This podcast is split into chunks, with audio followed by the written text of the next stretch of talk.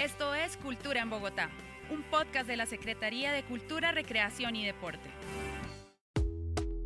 Cada 30 de septiembre se celebra el Día Internacional del Podcast, gracias a Steve Lee, creador de Modern Life Network, una web que ofrecía un gran número de podcasts de diferentes temas. En 2014, Steve celebró el Día Nacional del Podcast con una emisión de 6 horas y tuvo tanto auge que se convirtió en un día internacional. Por eso, y para celebrar esta fecha, hoy en Cultura en Bogotá nos acompaña la periodista radial y ahora podcaster Yolanda Ruiz. Actualmente conduce Eco Podcast para RCN Radio y el diván del periodismo para la Fundación GAO. Yolanda, bienvenida a Cultura en Bogotá y cuéntanos un poco a qué se debe este auge del podcast en los últimos años. Hola, mil gracias por la invitación. Yo creo, eh, sí, en los últimos años un poco más, pero la verdad es que ya el podcast viene ganando camino y ganando terreno en muchos países desde hace alrededor de una década. Y a mí me parece perfectamente normal que eso suceda. El podcast es, como la radio, la oralidad. Y la oralidad es la palabra primera que tuvimos los seres humanos para comunicarnos. La oralidad es la emoción. La oralidad es lo que nos permite ir más allá diría yo. Una palabra escrita es una palabra escrita que no tiene nada más.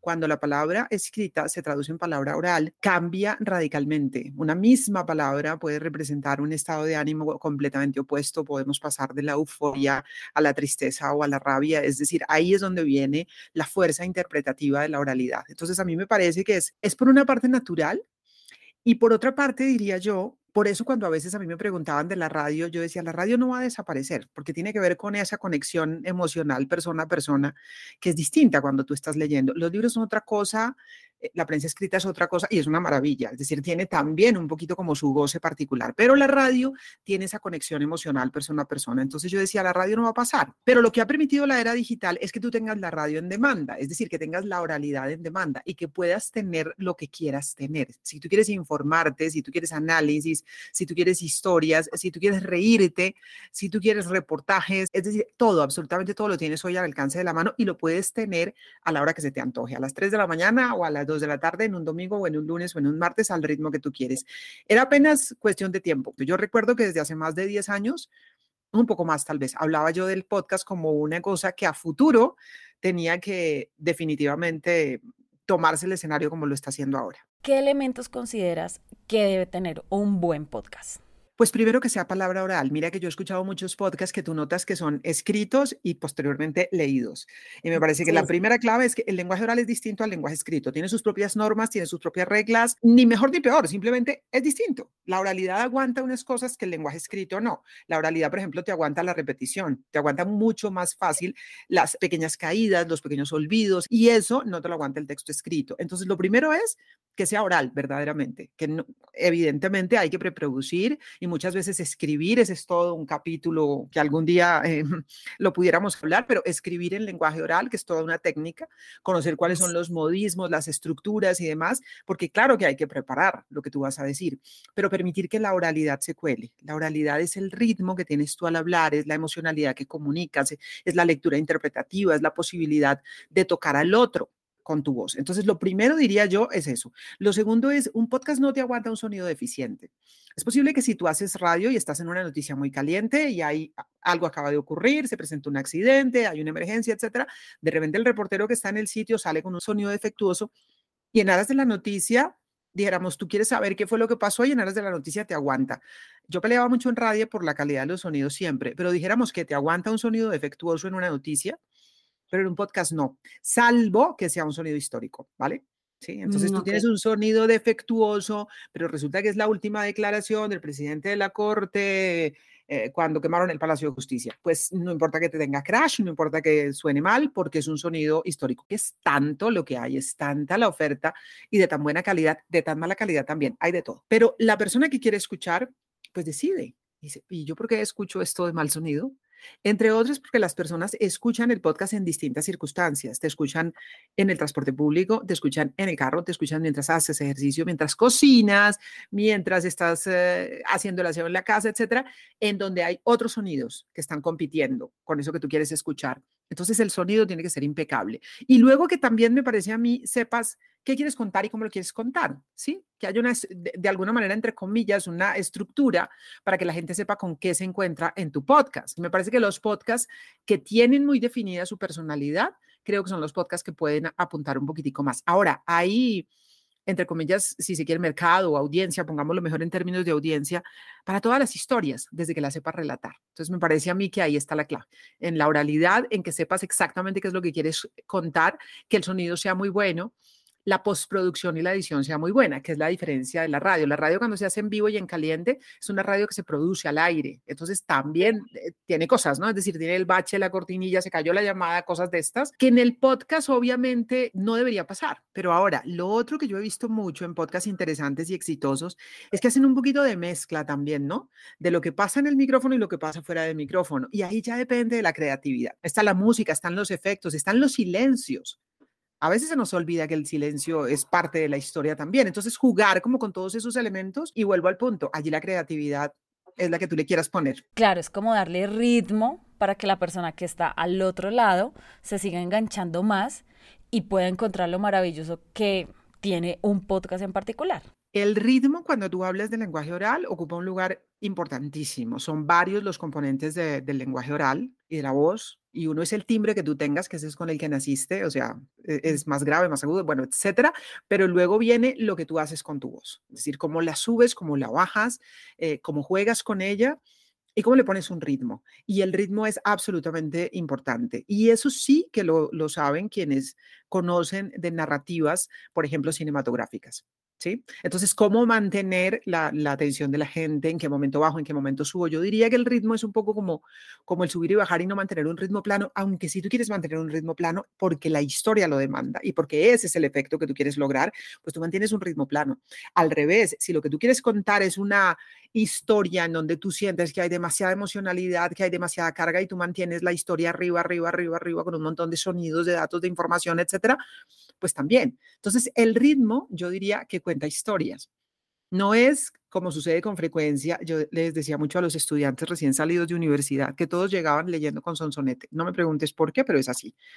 Todos llegaban leyendo con un sonsonete. Ta ta ta ta ta ta ta ta ta ta ta ta ta ta ta ta ta. Y yo les decía, pero ¿por qué leen con sonsonete? Lectura interpretativa, entendiendo lo que estamos contando, dónde está el énfasis, qué es lo que quiero yo marcar como más importante, cuál es la noticia más importante, cuál es el elemento que quiero resaltar, en dónde vale la pena subrayar o hacer un énfasis. El podcast tiene una particularidad, está emparentado con la radio en el sentido de que te acompaña, te habla y es alguien que está ahí. Tú lo sentías cuando yo trabajaba en radio, cuando conocía a las personas, las personas sentían que me conocían. De este lado estábamos en deficiencia porque yo no los conocía, pero tú notabas que la persona inmediatamente generaba como una empatía. Todavía me pasa, todavía me encuentro con la gente, ay, yo la oía por la mañana y usted hablaba de no sé qué, y yo también tengo una gata y usted tiene una gata y ta, ta, ta, y tú generas como un afecto, como una conexión. Yo diría que esa es como la clave de la oralidad y del ritmo. El ritmo te conecta o no te conecta, que también pasa, ¿no? Es decir, hay quienes no conectan y, eso pasa. Y te pasa en la vida cotidiana que tú hay personas con las que conectan y personas con las que no conectas.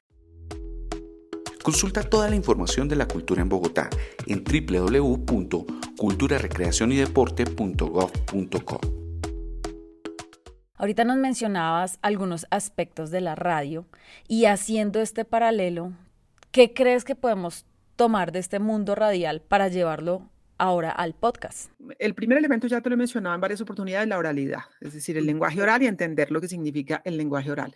Luego, sí, y voy a hablar desde el punto de vista eh, periodístico estrictamente, y es que hay unos géneros a los que mm, puedes echar mano, ¿sí? La entrevista, el reportaje, la crónica, la historia, el documental, etcétera. Entonces, me parece que podemos tomar eso de alguna manera de la, de la radio la edición en radio em, es muy rica cuando hay tiempo de hacerla. En noticias no hay mucho tiempo, pero cuando tú tienes tiempo de producir, de preproducir, producir y postproducir una buena crónica, tú tienes unas herramientas impresionantes que vale la pena que se puedan utilizar, ¿sí? Es decir, los varios canales para editar, el sonido de fondo, la música, volvemos a todos estos puntos, los efectos. Hay algo que yo les decía a los periodistas cuando salían a, a terreno es graben sonido ambiente que a veces se nos olvida que el sonido ambiente es un ingrediente fundamental. Entonces, todas esas técnicas que son de radio pueden ser técnicas que se utilicen eh, también en el podcast.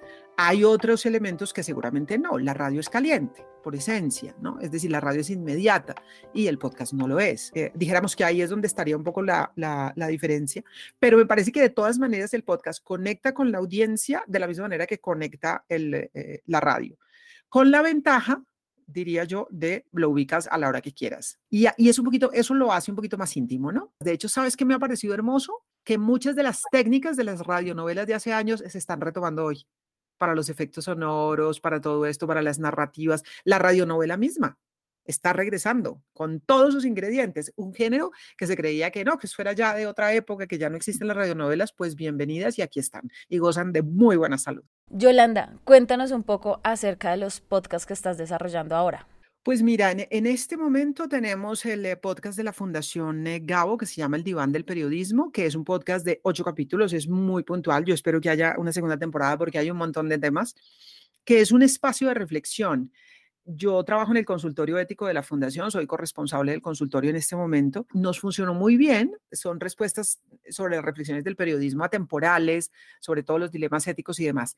Pero este año quisimos ensayar otra cosa y fue ir más allá conversando con colegas sobre distintos temas. Entonces comenzamos en una charla con Martín Caparrós contando cómo cubrir América Latina, hablamos con Pedro Vaca sobre los riesgos a la libertad de prensa, hemos hablado sobre periodismo y activismo, distintos temas y ha sido una experiencia bien, pero bien interesante. Y estoy en este momento haciendo el Eco Podcast en RCN Radio, en donde me quedé haciendo eso después de mi retiro de la dirección de noticias. Apasionante también, absolutamente apasionante. Es sobre temas de medio ambiente. Normalmente tenemos un, tema por episodio en el que tenemos una entrevista de fondo, en el que tenemos una o dos crónicas eh, regionales del tema y una serie de secciones ayudando a entender un poco los conceptos de medio ambiente, espacio para que opinen los niños, que son los que nos dan cátedra de medio ambiente y sobre todo queremos hacer allí aprendizaje y acercarnos a los temas sin prejuicios. ¿Ves? El debate del fracking. Venga a ver, ¿qué es lo que se está discutiendo sobre eso? ¿Qué están diciendo por aquí? ¿Qué están diciendo por allá? Miremos cómo es el asunto. Hemos hecho varios reportajes de ecoturismo porque este país es absolutamente una potencia en esa materia. Entonces, son dos proyectos distintos, pero en temas que a mí personalmente me apasionan. Bueno, y tú como pues toda una experta en el mundo radial, eh, auditivo, ¿crees que estos formatos que se asemejan un poco más a un programa radial podrían reemplazar la radio? Yo vuelvo a, vuelvo a decir lo mismo que he dicho durante muchos años. Yo no creo que la radio eh, esté cerca de, de su fin se transforma, cambia, pero mira que en los lugares en donde no hay conectividad, hay radio. Y todavía en un país como este y otros países de América Latina y del mundo, el nivel de conectividad es muy bajo. Entonces, a la radio le quedan muchos, muchos, muchos años de vida eh, todavía. Entonces, así como le declararon la muerte a la radio cuando apareció la televisión, ahora muchas personas están diciendo el podcast es lo que viene y resulta que no, de la misma manera que las plataformas eh, de video no han desplazado a la televisión abierta. La televisión abierta sigue existiendo en todo el mundo, pero evidentemente tú hoy tienes otra manera de ver televisión a través de las plataformas. Entonces yo creo que están allí las dos. La radio se va a mantener, sin duda. Y el podcast llega y llega para quedarse. Es posible que lo que estemos viviendo sea una oleada gigante y va a bajar un poco y luego se va a estabilizar, porque obviamente también las audiencias decantan. ¿Qué sirve y qué no sirve? hay un porcentaje altísimo, yo vi el dato, pero no lo recuerdo en este momento, de podcasts que nacen y no pasan del segundo o el tercer episodio, y otros que llegan hasta el episodio número 10 y mueren. Entonces, dijéramos que la oleada va a pasar y se va a decantar. Pasa con la radio musical, por ejemplo, que se ha ido transformando, porque hoy en día, pues tú haces tu lista de música en Spotify o en donde quieras. Y entonces tú, ¿por qué prendes la radio? Entonces la radio musical además te está ofreciendo historias, tiene unas personas que te conversan, que te hablan, que maman gallo, etcétera y demás, porque se tienen que reinventar. Y lo mismo va a pasar. Ahora, yo sí creo que la radio informativa, que también se está transformando, porque hoy en día la inmediatez la tienen las redes sociales, tú te enteras muchas cosas por las redes sociales, pero al mismo tiempo la radio sabe que tiene que hacer el análisis, tiene que hacer contexto, tiene que hacer debate, tiene que hacer otras cosas y se van transformando. Sin duda es un proceso de transformación que nos obliga a todos a repensar, pero no creo que el podcast sea el reemplazo de la radio. Y bueno, pues ya para finalizar, Yolanda, ¿por qué no nos recomiendas algunos podcasts que escuchas en tu día a día? Eh, mira, yo me escucho con relativa frecuencia el del Washington Post.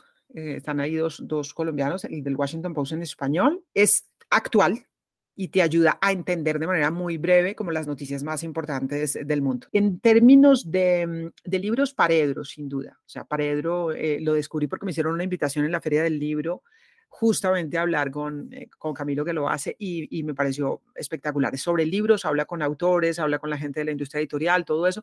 Sobre el tema de historia que te decía, National Geographic tiene algunos súper interesantes, uno en particular que son curiosidades de la historia. Entonces, para quienes son apasionados de la historia, encuentran allí. Y fíjate que es una persona relatándote un cuento, es una persona.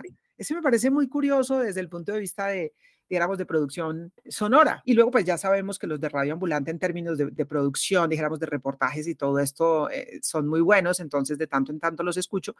Y yo escucho mucho los informativos. CNN tiene unos resúmenes eh, muy puntuales, BBC tiene unos resúmenes muy puntuales, internacionales, pero escucho eh, lo que se atraviesa. Me gustan mucho los de investigaciones, porque además, quienes trabajamos en esto, yo trato de escuchar de todo tipo de podcasts porque trato de desarmarlos para entenderlos y ver cómo están hechos. Yolanda, muchas gracias por haber estado en Cultura en Bogotá y ya sabemos que ahora te vamos a escuchar en podcast. Y a toda nuestra audiencia la esperamos en nuestro próximo episodio. Chao. Historias, calle, creación. Esto es Cultura en Bogotá, un podcast de la Secretaría de Cultura, Recreación y Deporte.